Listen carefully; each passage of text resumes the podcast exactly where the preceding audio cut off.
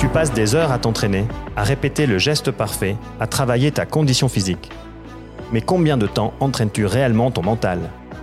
Bienvenue dans Mental de champion, le podcast qui t'emmène à la découverte de sportives et sportifs dans leur quête de performance et de bien-être. Ce podcast décode également la préparation mentale au travers d'outils et conseils pratiques. Sans eux, pas de match, pas de compétition. Qu'ils utilisent un sifflet, qu'ils jugent une performance ou qu'ils décomptent les points, ils sont les garants du respect des règles de notre pratique sportive et en quelque sorte du modèle sociétal que représente le sport aujourd'hui. Mon invité du jour est né le 23 août 1968 au Canada. Il a œuvré plusieurs années en tant qu'arbitre principal en National League de hockey sur glace et a fait partie de la vague de professionnalisation de l'arbitrage en Suisse. Ancien professeur d'économie, il est aujourd'hui consultant hockey auprès d'un diffuseur national. Merci à Stéphane Rochette d'avoir accepté de partager son expérience dans Mental de champion. Salut Stéphane, comment ça va? Salut, je vais bien et toi? Ouais, ça va très bien, merci. Est-ce que je me suis pas trompé sur la, sur la présentation, c'est juste? Non, c'est juste un, truc qui me gêne, c'est quand tu parles de ma date de naissance. D'accord. bon, mais ça fait, ça fait partie de, de, de ta vie et puis euh, finalement, ça montre ton expérience. Exactement. Ça, on appelle ça la sagesse ou euh, les avantages de l'expérience. Mais les expériences, L'expérience, c'est bien, mais ça dépend toujours de ce qu'on en fait. Exactement. Ben, écoute, euh, les gens sauront que tu es né le 23 août 1968. Exact. 23 août, retenez 23 août. Voilà, 23 août, ça suffit, exactement. Comme tu le sais, Mental de Champion, c'est un podcast qui se veut en fait euh, un peu éducatif. Mon but, c'est vraiment de pouvoir euh, prodiguer, partager des expériences avec les jeunes sportifs et faire en sorte qu'à travers ces partages, ils en retiennent, ils en retirent quelques, quelques tuyaux, quelques astuces qui puissent les aider dans leur, euh, dans leur préparation mentale, dans la façon d'aborder une compétition, d'aborder un match. Et puis, je trouve, euh, je trouve capital et très important qu'on puisse aussi finalement faire euh, parler et échanger les arbitres, ceux qui sont de, de l'autre côté de la barrière, comme on dit souvent, ceux qui voient le jeu un petit peu mhm. différemment que les joueurs. Et puis, je trouvais tout indiqué d'avoir un partage avec un arbitre de ton calibre, et merci. Il y en a qui appellent bien, qui appellent les arbitres un mal nécessaire aussi. Ouais, également, mais bon, ça, ça, fait partie du. Ça fait, comme je le dis en introduction, euh, sans vous, euh, pas de match, pas de compétition, donc euh, je pense que c'est fondamental. Si on rentre dans le vif du sujet de la préparation mentale, est-ce que toi, en tant qu'arbitre, dans ton parcours d'arbitre, est-ce que tu as été suivi? Est-ce que tu as, tu as eu un préparateur mental ou est-ce que la fédération vous a entouré d'un préparateur mental? Jamais. Jamais. Jamais, jamais. J'ai été, euh, je suis monté en Ligue nationale l'année 2000, donc ça fait 20, 22 ans de ça à peu près. J'ai jamais eu, ne serait-ce que l'aide de quelqu'un pour euh, aborder mes matchs, réfléchir, à prendre du recul. Absolument rien, si ce n'est que quelques conférenciers ici et là, genre une fois tous les trois ans dans un cours d'arbitre en début de saison qui vient pour nous parler de, de trois trucs, mais de façon générale, surtout de la relation avec les joueurs. Mais j'ai été euh, je me suis fait moi-même, j'étais livré à moi-même. Bon, c'est un milieu que je connaissais un petit peu, le milieu du hockey, pas celui de la Ligue nationale suisse, mais et j'étais vraiment, vraiment livré à moi-même. Et je pense qu'aujourd'hui, c'est pas beaucoup mieux. Ouais. Est-ce que tu sais s'il y a ben, de tes collègues ou bien s'il y a dans d'autres ligues, si les arbitres sont suivis? Moi, j'ai eu quelques, quelques contacts avec des arbitres euh, de Ligue 1 au niveau du foot en France et puis euh, de plus en plus se font, se font accompagner en fait. Ben, ils en parlent. Je sais que euh, il y a eu des, il y a de plus de conférenciers qui viennent. Moi, je me souviens, par exemple, qu'on a eu un, arbitre de, de, de NHL qui est venu, un ancien arbitre de NHL qui s'appelle Rob Schick, qui était venu passer quelques jours avec nous. J'ai retiré probablement plus de ces quelques jours que les 15 ans de cours que j'ai eu avec la Ligue suisse, sincèrement. Je pense qu'on n'est pas encore rendu là. De façon générale, parle d'arbitrage, on n'a pas, ça reste pour les, toutes les ligues du monde et notamment en Suisse un mal nécessaire des arbitres, quelque chose qui coûte trop cher, qui rapporte rien et puis que, ben, faut le faire parce qu'on n'a pas, qu'il n'y a pas de match. Mais euh, l'état de, l'état d'esprit, l'état, l'état mental des arbitres, c'est pas la priorité des clubs parce que la ligue en Suisse, c'est les clubs. Et les clubs, ben, ils veulent que ce soit bien arbitré, mais ils veulent pas mettre trop d'argent là-dedans, ils veulent pas trop investir là-dedans, donc ils il n'y a pas encore énormément de travail qui est fait à ce niveau-là, à mon avis, trop. Bah, il y, y, a du travail en l'occurrence, parce que je pense que c'est fondamental, parce que finalement, un, arbitre, euh, je pense que pour moi, tu me diras si je me trompe ou s'il faut compléter, mais il a quand même euh, trois principales qualités à avoir. C'est une préparation physique au top, parce que euh, c'est un sportif, l'arbitre, c'est un sportif d'élite. Il a des compétences techniques à maîtriser sur le bout des doigts parce qu'il est là pour ça. Et puis, je pense qu'il doit être aussi euh, très solide mentalement parce qu'il y a pas mal d'éléments qui peuvent intervenir en cours de match et qui peuvent changer son, son état d'esprit euh, très rapidement dans, dans, le match. Et je suis étonné, effectivement, quand tu me dis que rien n'est mis en place par la fédération. Alors, tu, tu, as pointé assez rapidement, je pense, le problème des clubs qui se disent bah, finalement, l'arbitre, c'est un mal nécessaire, ça coûte de l'argent, on va encore pas leur. Euh, leur donner des, formations pour qu'ils puissent aborder leur match. Ils ont qu'à se débrouiller. Et euh, je pense que là, ça doit changer. Il y, en a des, il y en a des formations, mais la formation, elle est surtout axée sur le règlement, sur la course à pied, puis tout ce qui est facile à, la course à pied à évaluer, à faire, la condition physique et puis le règlement, un test de règlement, prendre les règlements, etc. Mais ça, pour moi, la condition physique, c'est important. Le règlement, c'est important, mais comme mon père m'a toujours dit, et que je répète aux plus jeunes, l'arbitrage, c'est 10 de règlement, 90% de jugement et d'émotion et de, de feeling, de, de, de, relations interpersonnelles et de personnalité. Et ce non, sur ce 90%-là, c'est là qu'on voit la différence entre un arbitre de talent qui va faire une belle carrière et un arbitre qui n'y arrivera pas. Et on travaille pas sur ce 90%. C'est une donnée t'as ou t'as pas. Et si tu l'as, ben, démerde-toi avec pour le signaler. Et tu as essayé de le remonter à la, Ligue ou, par exemple Oui, on en a déjà parlé, on a déjà parlé. Mais c'est pas la priorité. Non, c'est clairement pas la priorité. Puis les chefs, bon, on commence à professionnaliser ça. Moi, j'étais à l'eau dans les premiers dans la professionnalisation. Là, maintenant, il y a plus d'arbitres pro, il y a plus d'encadrement. On va sur le mieux. Mais l'aspect mental, c'est encore un truc qui dépasse. Quand tu sors de ton match, que tu te sens mal ou que tu sens mal à l'aube d'un match, t'as personne à qui te confier. En fait, si tu le dis, c'est un aveu de faiblesse. et moi, j'ai constaté que si après un match, tu dis à un superviseur, euh, pas bien, je suis pas content de mon match, euh, en fait, tu rentres à la maison, puis c'est toi qui gères tes peines, euh, tes faiblesses, ou tes peurs, ou euh, ton anxiété un peu tout seul. De temps en temps, tu as le chef qui t'appelle le lendemain pour te rassurer, mais souvent, le superviseur, après, il est là souvent pour en rajouter. C'est pas méchant, mais il va te dire, voilà, ça n'a pas été, ça. Donc, il, va rester sur la technique aussi, je pense, le superviseur. Voilà, il, ça va rester sur le truc objectif. Puis après, tes sentiments, comment tu te sens, comment tu gères les, la presse, les réseaux sociaux et tout, tout ce qui dit sur toi, ben, c'est comme euh, apprends à le gérer, démerde-toi. Puis si tu dis que ça t'affecte, ça met un milieu un peu comme ça, ben c'est un aveu de faiblesse. Donc après, on va dire, ouais, mais lui, euh, dans les gros matchs, faut pas le mettre parce que tu portes pas la pression, etc. Donc tu t'aides, tu fermes ta gueule, tu dis rien. Ouais. Parce que c'est, tu passes pour quelqu'un qui qui est faible. faut qu'avant le match, tu arrives à patinoire, tu l'air stoïque, en pleine possession de tes moyens, relax, tu viens t'amuser. Alors que c'est pas ça. Ouais. Hein, parce que quand tu arrives dans des gros matchs, euh, parce que si t'es pas tendu, je pense que t'es pas bon. Et je pense que tous les arbitres ont une certaine anxiété par rapport au match. Ça me, paraît assez, ça me assez cohérent. Je veux dire, euh, ça reste une compétition. On va parler après de la, prise de décision et puis euh, qui est hyper rapide pour un arbitre. Peut-être qu'avant de passer à, à cet aspect-là, ben, je pense que les, les, jeunes, ils savent pas forcément euh, c'est quoi la vie d'un arbitre, c'est quoi la pré-saison d'un arbitre, comment ça se prépare, comment vous vivez ça. Peut-être que, en quelques mots, si tu pouvais nous expliquer ce que ça représente. Ben, écoute, on doit se tenir en forme, ça c'est clair, parce qu'il y a tests physiques de plus en plus exigeants, donc on doit l'été s'entraîner de façon régulière, avoir une bonne hygiène de vie, même si c'est beaucoup plus relax l'été, là, on a des, meetings, des camps, des trucs comme ça, mais honnêtement, c'est assez cool l'été. Il s'agit d'un truc personnel, quand tu arrives le mois de juillet août, ben là, évidemment, il faut que tu mettes à l'affût des derniers changements des règlements qui arrivent toujours très tard. Hein, parce qu'ils n'ont pas le temps, ils font ça en urgence, puis deux, trois semaines avant le début du championnat, on présente toutes les nouveautés, donc il faut assimiler tout ça. Ça, c'est la période estivale, le côté sympa du boulot, l'entre-saison, puis assez relax, tu fais ton affaires toi-même. Mais une fois que la saison commence, ben, tu es dedans quasiment tous les jours. Tu trois matchs, des fois quatre matchs par semaine avec les voyages, tu as des entraînements. Nous, à l'époque, on avait des entraînements à Macolin le mercredi en général. Ils ont arrêté ça au bout d'un moment parce que ça faisait encore des trajets. On a des séances. Maintenant, ils ont des séances par Zoom deux, trois fois par semaine. Les professionnels, les amateurs, les non professionnels qui peuvent se à ça. Et puis, il y a des débriefs aussi. Les joueurs, les arbitres maintenant mettent beaucoup des vidéos. Donc, ils regardent leur, ils font leur match, ils le regardent le lendemain, puis ils coupent les séquences, ils coupent les pénalités.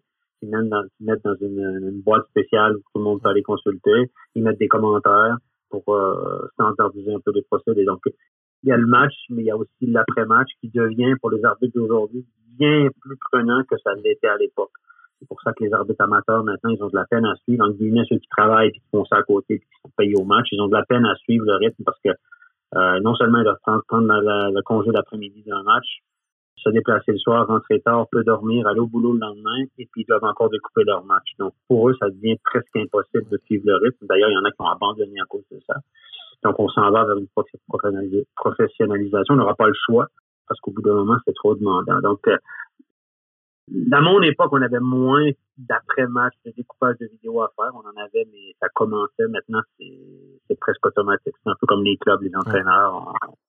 Et voilà. Et donc, ils sont dedans. Durant la saison, tu es, dedans quasiment sept jours par semaine. Les jours que tu as congé, ben, tu dois peut-être t'entraîner pour garder ton physique. Parce que, voilà. Et puis, tu, évidemment, tu tiens au courant, etc. Donc, c'est très prenant pendant 8-9 mois. 8-9 mois. Et puis, assez relax pendant 3 mois. Comme ça. Ok, ouais, merci. Bah, L'avantage, en fait, finalement, c'est que tu as l'enchaînement des matchs. Donc, si effectivement, sur un match, tu as pris une, une décision erronée ou qui n'est pas partagée, tu as vite l'occasion de rebondir sur le prochain match. Mais c'est vrai que l'arbitre passe beaucoup de temps dans, dans, sa voiture. Et comme tu le dis, maintenant, on arrive avec le, le découpage vidéo, ça, ça, peut rajouter une certaine pression aussi, parce que finalement, je pense qu'ils vont quand même pointer pas mal, soit les erreurs, soit les indécisions, soit les, les, hésitations de jugement, et puis ça peut quand même rajouter un petit peu de pression, j'imagine. Moi, ça, moi, ça m'embêtait. Moi, moi, à la fin, bon, j'avais 46 ans, j'aurais pu continuer, on m'avait fait un contrat de 6 ans encore et tout ça, j'ai arrêté parce que ce que j'aimais pas, c'est de ruminer. Moi, j'aime pas ruminer. Donc, mm. quand on finissait mon match, souvent, j'avais un bon feeling de façon générale. Évidemment, on peut toujours pointer telle telle situation. Donc, quand je finissais mon match, c'était bien passé, j'étais content. Tu as fait une performance, tu rentres à la maison, tu es content de ton match, le lendemain, tu te lèves, tu dis, bon, on passe à autre chose. Dans la, réalité d'aujourd'hui, c'est que tu dois encore découper. Donc là, tu découvres des trucs, puis là, tu te remets à revivre le match une deuxième fois. Et moi, ça a commencé à mon époque. Des fois, je faisais un bon match, puis je rentrais à la maison. Puis deux jours après, j'avais un convocateur qui m'appelait au, chef des arbitres, qui me disait, ouais, Steph, là, euh, euh, le club vient de m'envoyer telle vidéo, etc. Qu'est-ce que tu penses de telle telle situation? Donc, ça faisait deux matchs. deux jours après, je passais à autre chose. Mentalement, j'étais, je me préparais pour les matchs suivants, puis on, on revenait, puis on me ressachait des, situations litigieuses de l'autre match. Donc, ça s'arrêtait jamais. Et ça, ça m'agaçait profondément. Et ce qui m'agaçait aussi, c'est les nombreuses supervisions. on a tous des chefs, on est tous supervisés, mais au bout d'un moment, les superviseurs étaient très sympathiques, mais devenaient de plus en plus pinailleurs. Moi, par exemple, quand j'allais à l'étranger, on me supervisait, on me disait, ah, j'ai envie de un match de Ligue nationale. Et puis, j'allais à l'étranger des fois, bien souvent, un superviseur qui, me parlait de ma gestuelle, puis que quand je faisais mon signe, je pointais trop mon index, puis que mon bras était pas tendu, et puis que j'étais 12 euh, degrés trop vers la droite. Ça me rendait complètement parce que j'avais un style à moi, j'avais parce que j'avais développé ma propre identité comme arbitre. Et puis, on essayait sans cesse de me refaire sur des détails, etc. Et ça, ça m'agaçait, mais pour moi, c'était devenu insupportable. C'est pas le match en, tant que tel qui m'emmerdait, c'est tout ce qui allait à côté. finalement, euh, ils, veulent des robots, quoi.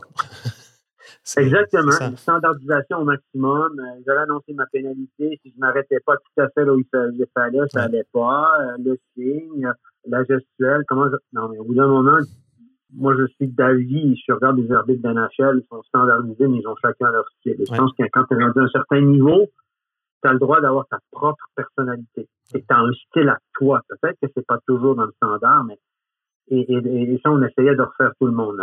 C'était la nouvelle mode parce que quand on met beaucoup d'administrateurs et de superviseurs et de gens, ben forcément, ces gens-là, ils doivent justifier leur travail. Et puis, en justifiant leur travail, donc, ils doivent faire quelque chose, montrer qu'ils font quelque chose. Et puis ça, ça moi, pour les arbitres de ma génération qu'on a laissé se faire un peu tout seul, qu'on a respecté le style, qu'on a dit, ben, Rochette, il est comme ça. Moi, j'arbitrais à trois. Hein?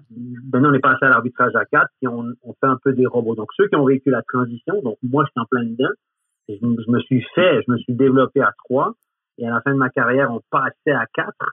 Donc, je dois apprendre un nouveau système, une nouvelle collaboration, où là, on voulait que moi, je sois pareil que mon collègue, alors que, alors que les deux, on avait été élevés au système à trois. On n'était pas pareil.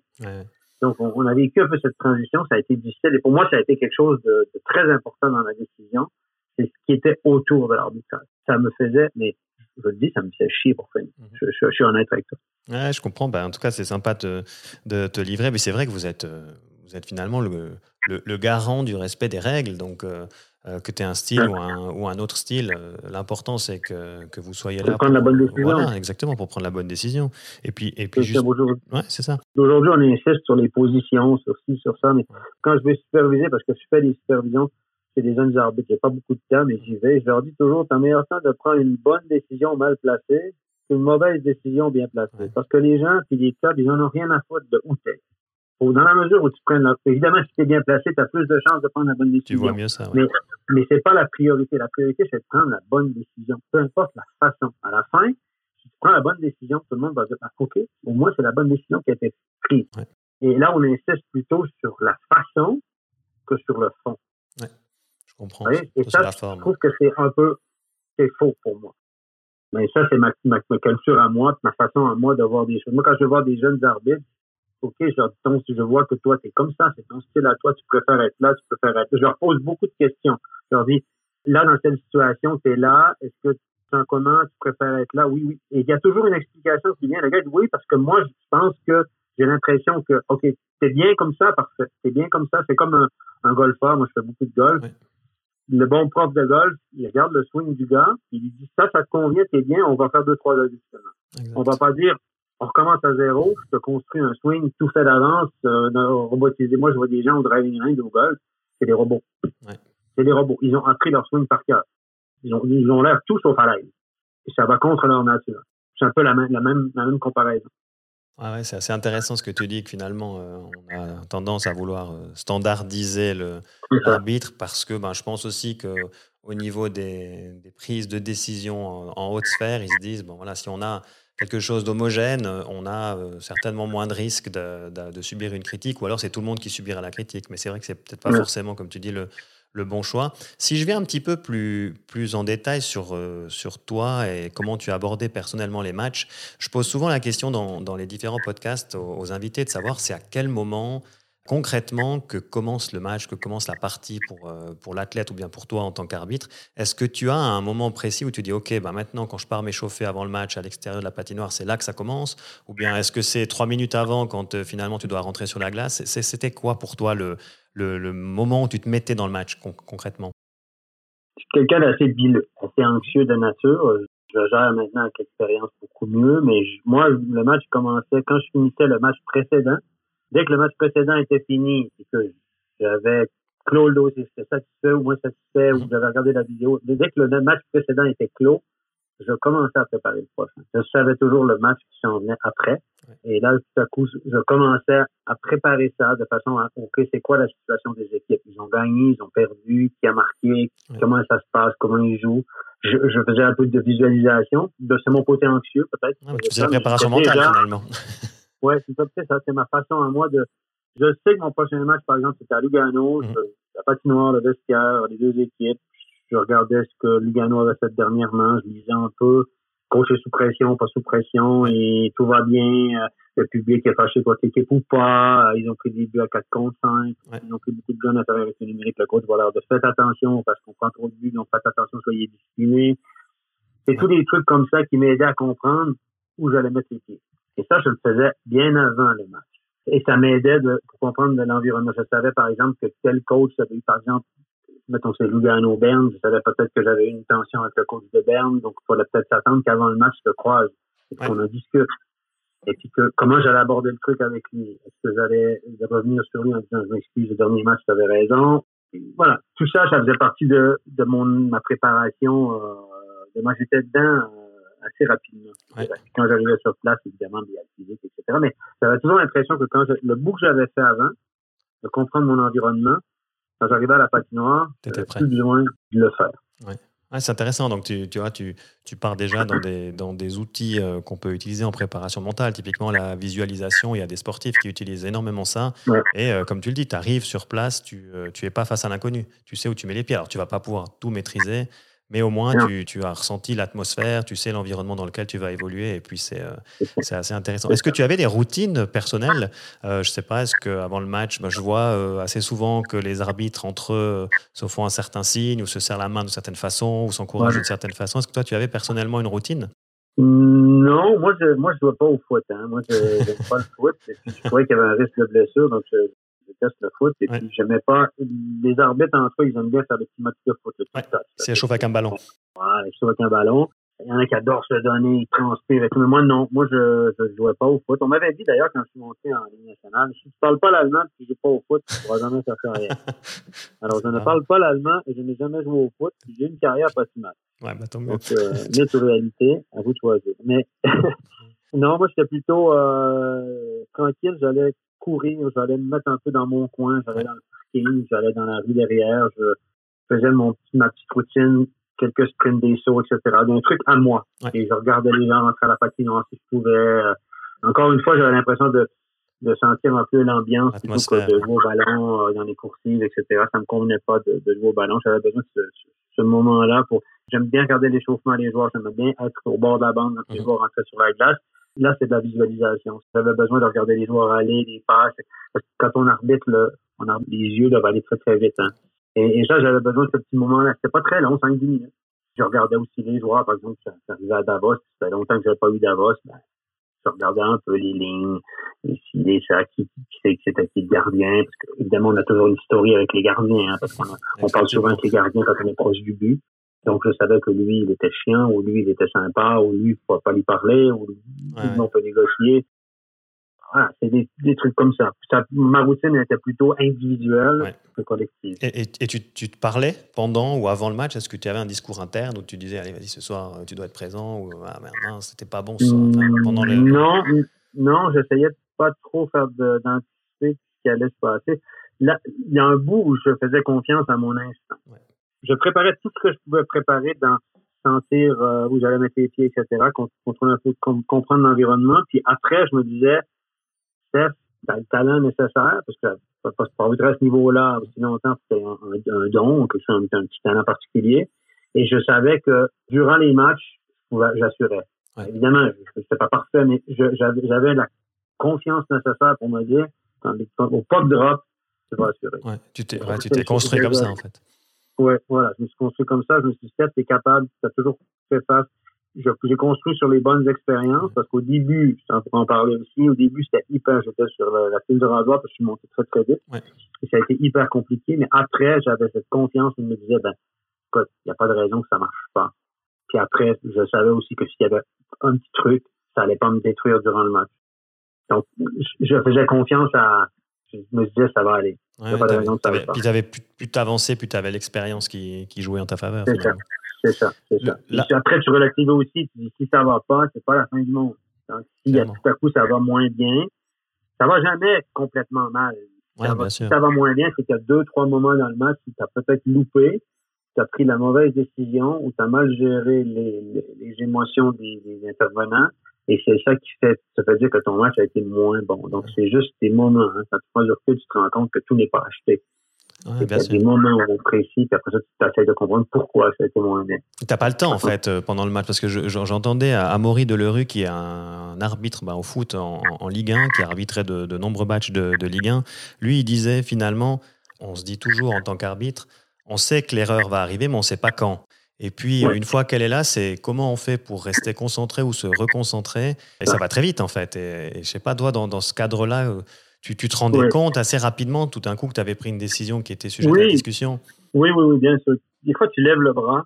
Et tu te dis déjà?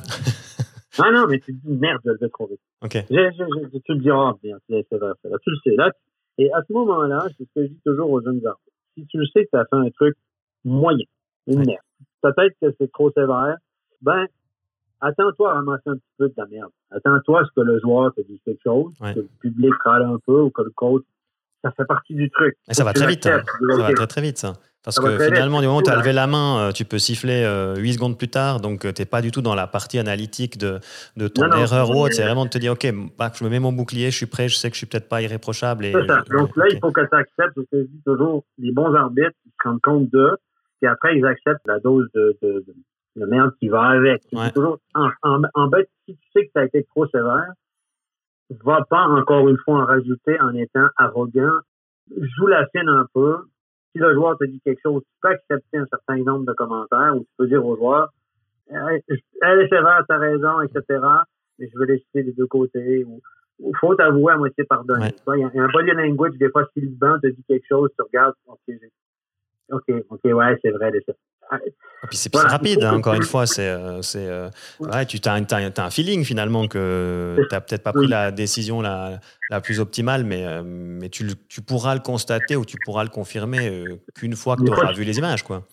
C'est ça. Une fois, des fois, tu t'en veux un peu, tu vas ah, oh, puis après ça, suivant à l'arbitrage à trois, on n'avait pas toujours un angle optimal. Puis des fois, tu prends quand même ta réaction du joueur. C'est bon. Des fois, tu sais que tu as raison 100%, puis là, si le joueur est arrogant avec toi, là, tu dis, s'il te plaît, joue la film. Attends, c'est à toi de la jouer film, c'est pas à moi. Mais de temps en temps, il faut que tu, faut que tu montres un peu de. ouais, ouais, c'est vrai. ça fait partie du. Moi, ça, ça, ça, fait le game management. Hein. Il y a des arbitres qui sont en tête quand ils ont un truc qui est litigieux, ils sont en tête, qui sont arrogants. Et c'est là t'en bon. C'est là que les joueurs, c'est ça que les joueurs détestent. c'est là qu'on dit des fois, là, il a perdu le match ou il est plus dans le match. Mais après, c'est, c'est la gestion, de, gestion des émotions finalement, puis la prise de décision et, et, de responsabilité, parce que sur chaque coup de sifflet, tu prends une responsabilité. C'est, c'est fait dans un laps de temps qui est très très court. On n'est pas du tout dans l'analytique. Et puis, euh, Quand ça arrive, ça, c'est souvent un problème de concentration. On m'avait dit ça quand j'étais jeune arbitre. On m'avait dit, quand tu lèves le bras trop vite, ouais. tu as un juste un petit moment de flottement dans ta concentration. C'est assez vrai parce que, par exemple, quand on arrive dans les fins de match, bon, les arbitres, les gens ils disent toujours les arbitres, ils donnent moins de pénalités en fin de match, etc.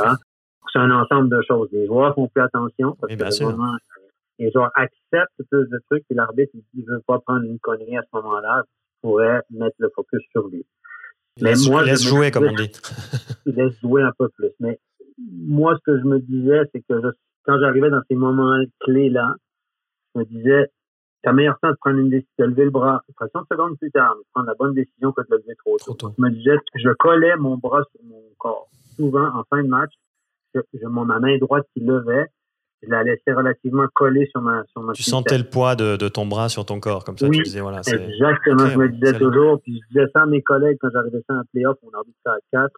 Ouais. Je disais rien, je disais toujours à Daniel Strucker, qui arbitre toujours derrière, je disais, euh, keep, keep the whistle in your pocket, le temps que tu ailles le chercher, ton sifflet, ça va te donner le temps de savoir si c'est vraiment une pénalité. C'était imagé un peu, mais je disais toujours, il faut que tu sois 200% pour la siffler à ce moment-là. Puis je gardais ma main sur ma cuisse, instinctivement. Puis je, voilà, le fait qu'elle était là, mon bras était plus lourd, comme tu as dit. Je, je, je voulais pas prendre une décision trop rapidement et j'étais plus concentré. Puis je me disais aussi, quelqu'un me posait la question une fois, c'est que en fait, c'est quoi la différence entre un arbitre pro qui, qui, est reconnu, qui est un bon arbitre, et un arbitre amateur qui, qui a de la peine? Ben, c'est à ces moments-là. Je me disais toujours, la différence, moi, je suis payé parce que je dois être bon dans ces moments-là. Être bon un mardi soir, c'est un match de 4 à 1 au troisième tiers à Rappersville, facile. Être bon dans un match de 2-2 à Berne, un Berne Zurich de 2 à 2 dans les 8 dernières minutes, c'est là qu'il faut que je sois bon. Voilà. Et je me disais toujours dans ces moments, c'est pour ça que je suis payé que je suis professionnel, c'est pour être bon là, maintenant, ou en prolongation, dans des matchs de playoff, etc. Et là, pourquoi on fait moins d'erreurs souvent dans les fins de match? Parce qu'on est hyper concentré. Ouais, ça fait du sens. Mais bon, en même temps, la concentration chez, chez un arbitre, contrairement, bah, si je prends le cas du hockey sur glace, finalement, le joueur, il fait son changement, il va s'asseoir sur son banc, il a le temps de ruminer, il a le temps de se remettre en place mentalement. Il a en quelque sorte euh, quelques secondes pour souffler, mais en termes de concentration aussi. Mais l'arbitre, euh, il a des paramètres à gérer durant toute la partie. Donc, quand on dit 60 minutes, c'est que la concentration à 60 minutes, elle doit être, euh, elle doit être optimale. C'est les changements aussi. Voilà, exact. la gestion des bains. Ouais, il n'y a pas d'arrêt en fait en termes de concentration. C'est vraiment euh, on, continue toute, toute la partie. Oui, non, tout à fait. Les joueurs, ben, évidemment, quand ils sont au banc, mais ils souffrent, ils regardent, ils regardent par terre. Il y a des moments qui déconnectent du match. Ils ne regardent pas ce qui se passe sur la glace parce qu'ils boivent une gourde, ils regardent la, le, le, Bien sûr. Tandis que nous, on est tout le temps. C'est évident, c'est moins exigeant physiquement. Il y a moins de, de up and down, mais c'est un effort constant. Puis quand je regarde les jeunes arbitres aujourd'hui qui disent ah, un match difficile ce soir, etc., je leur dis, moi, il y a quelques années, j'arbitrais ça à trois. Ouais. tout seul pour gérer ce match-là. Puis quand je regarde des jeunes arbitres aujourd'hui, je me dis, lui, à trois, il y en a qui pourraient carrément pas. Il y en a qui pourraient, évidemment, il y en aurait, mais il y en a plus de qui pourraient pas. Ouais, c'est intéressant. Et en relation avec tes, tes, tes, juges de ligne ou le, ou le quatrième, enfin, je pas hiérarchie, mais on va dire le quatrième arbitre et puis les, les, les juges de ligne, c'était comment en fait? Finalement, toi, tu étais le, le principal, tu étais un peu leur capitaine. Ça se passe comment la relation? Ça dépend. Il y a des, il y a des, des aides qui étaient très, très directives. Donc, mm donnaient des directives aux, aux, juges de ligne qui mettaient de la pression sur les juges de ligne. Un Brent Treiber, par exemple, qui travaille maintenant, euh, il était assez directif avec les juges de ligne. Lui, il voulait tout contrôler. Il donnait des directives claires aux juges de ligne parce qu'il lui il disait, moi, si ça se passe mal, si un juge de ligne fait de la merde, ça retombe sur moi. Moi, c'est mon job et je veux pas perdre mon job. C'est une démarche que je comprends. Moi, j'étais plus collaborer un peu plus. Je donnais pas de conseils aux ligne. J'essayais plus de collaborer avec eux que de leur donner des, directives, on va dire comme ça. Ouais, je, les laissais gérer leur relation avec les, joueurs souvent. Parce que je leur disais, toi, tu es devant le banc durant l'action. Souvent, quand les juges de ligne sont même devant les bancs, gère ta relation avec le banc.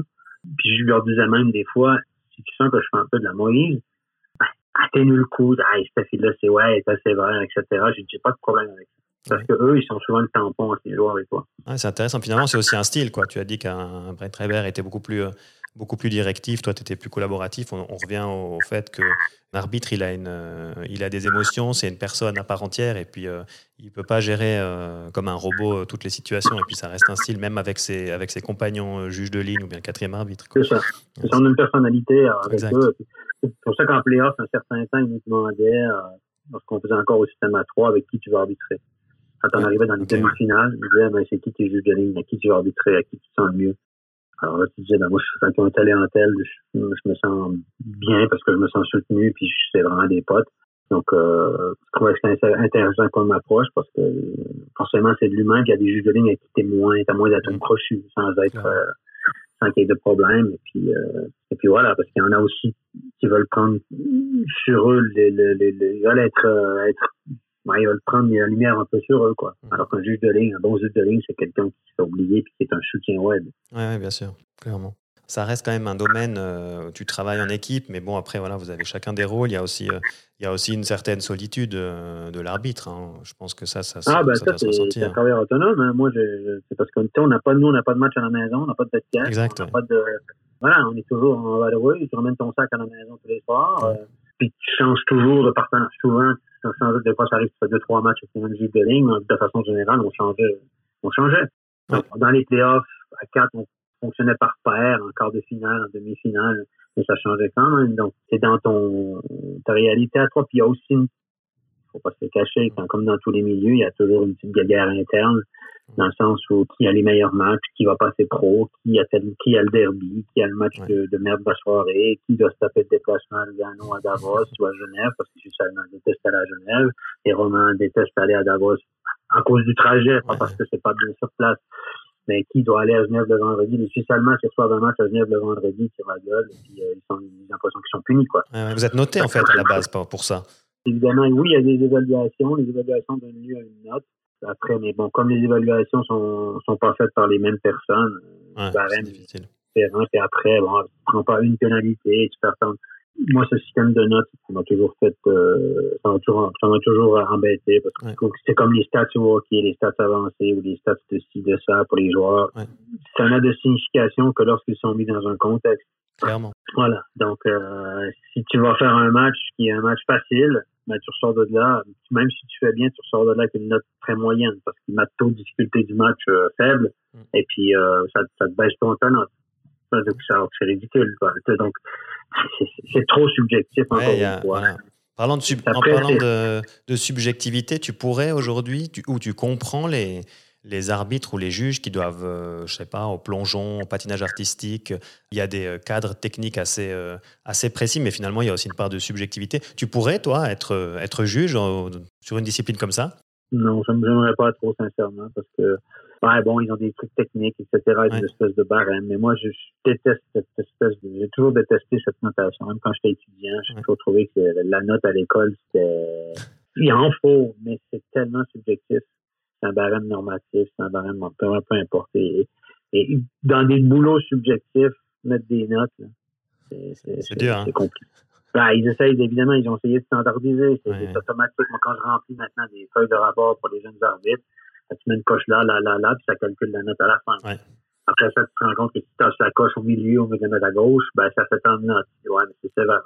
Ouais, c'est sévère. Puis tu dois aussi aborder l'aspect émotionnel avec le jeune qui a fait son match. Tu dois voir dans quel état il est, comment il sort de son match, comment il va aborder le prochain. Et puis ça, c'est ça, c'est pas retranscrit sur un formulaire.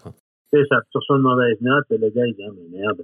moi, je me souviens les premières fois qu'on a commencé à être noté comme ça, je recevais les notes, et à chaque fois, des fois ça me faisait plaisir, des fois ça me mettait en, en j'étais furax, quoi. Je comprenais pas, je, non, c'est pas de sens avec le match que j'ai fait et tout, puis, puis après, bah, tu prends dur que ça faisait partie des trucs qui m'emmerdaient sérieusement à la fin, parce que je trouvais que c'était, moi, c'est comme le coaching au hockey, quand tu es chef d'arbitre, tout n'est pas que note, il y a le feeling, il y a, il y a ça, comme disait Reto, Reto Bertolotti, dans l'arbitre, un chef d'arbitre, c'est comme un coach, il y a une première ligne, il y a une quatrième ligne aussi. Ouais.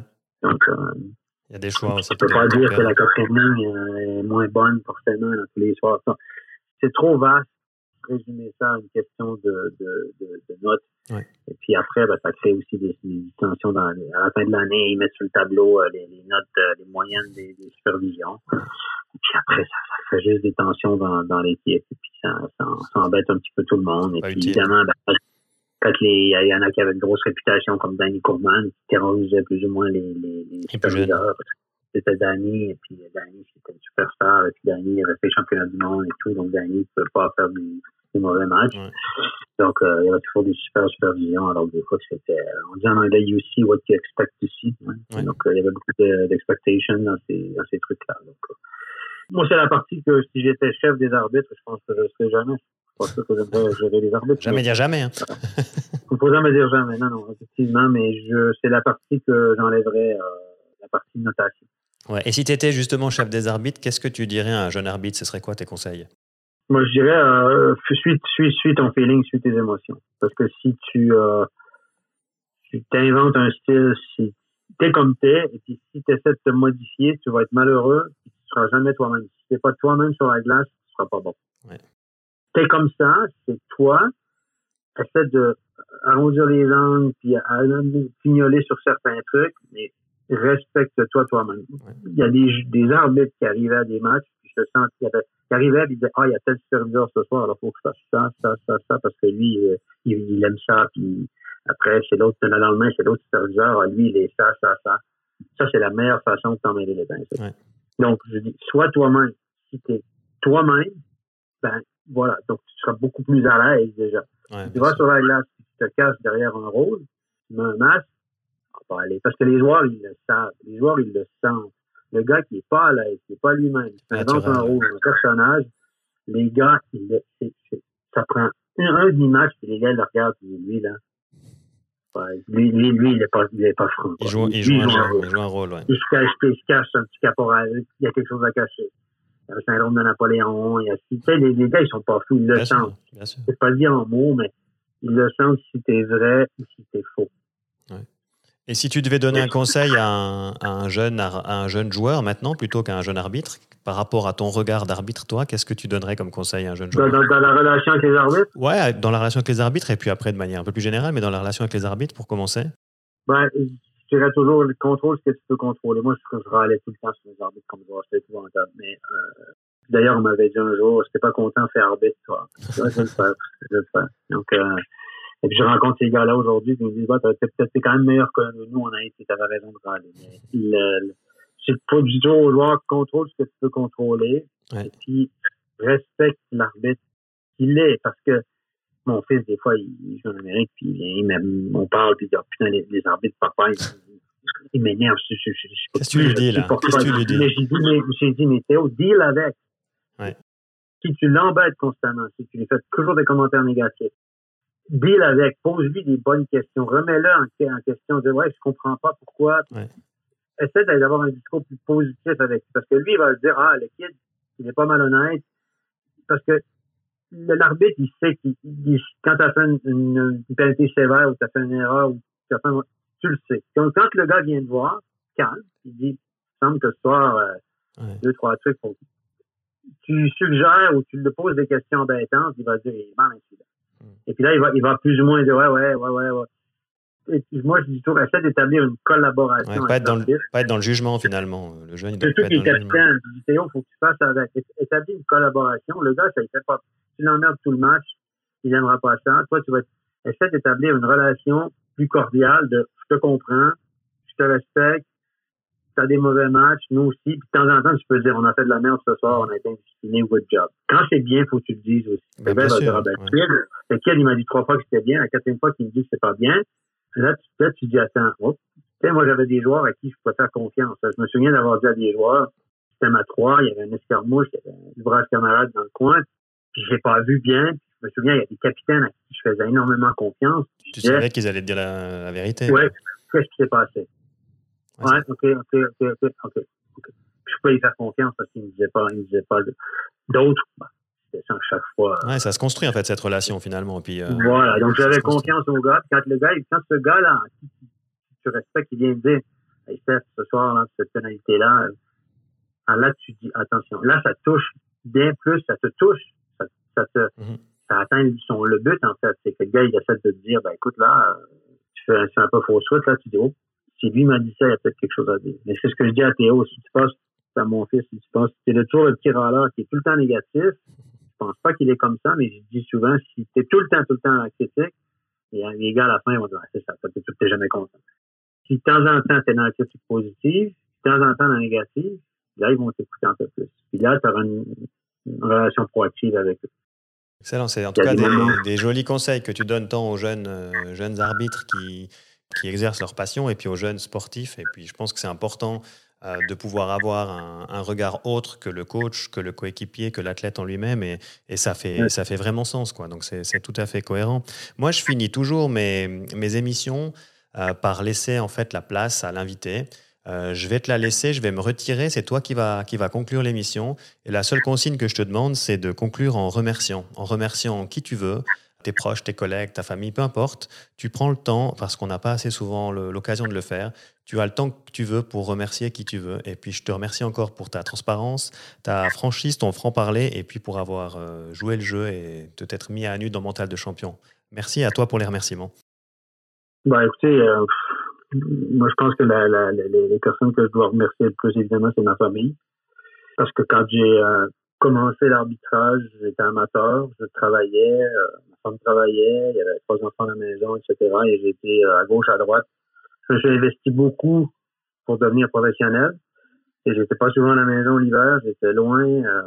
donc, j'ai eu une épouse qui a, qui a fait beaucoup de sacrifices, qui a été très présente pour, pour compenser tout ça j'avais le soutien aussi euh, de elle et de toute la famille. Donc, je pense que si, si j'avais pas eu ce soutien ou si j'avais eu des gens qui tiraillaient à la maison, j'aurais pas eu la carrière, les expériences que j'ai aujourd'hui. J'aurais sûrement pas pu faire 25 euh, ans de 25, 30 ans de hockey comme comme je l'ai fait depuis que je suis en Suisse. J'ai toujours pris des décisions en, suivant mes, mon cœur, mes émotions, en ayant le soutien des personnes à la maison qui me disaient ben fais-le, va jusqu'au bout, on trouvera des solutions, prends des risques, t'es bien comme ça, c'est, tu te respectes toi-même. Et puis c'est comme ça que tu es heureux. Donc, euh, je remercie toutes ces personnes qui m'ont soutenu, qui m'ont permis de réaliser, euh, de rester dans le hockey depuis, de gagner ma le hockey depuis bientôt 25-30 ans. Et puis d'aller au bout de mes passions. Merci beaucoup. Cet épisode a été écrit et mené par Gaëtan Constantin. Il a été produit par Studio 82. N'hésite pas à t'abonner, commenter, partager et noter ce podcast sur Apple Podcasts, Spotify, Deezer et toutes les plateformes d'écoute. Merci et à bientôt sur Mental de Champion.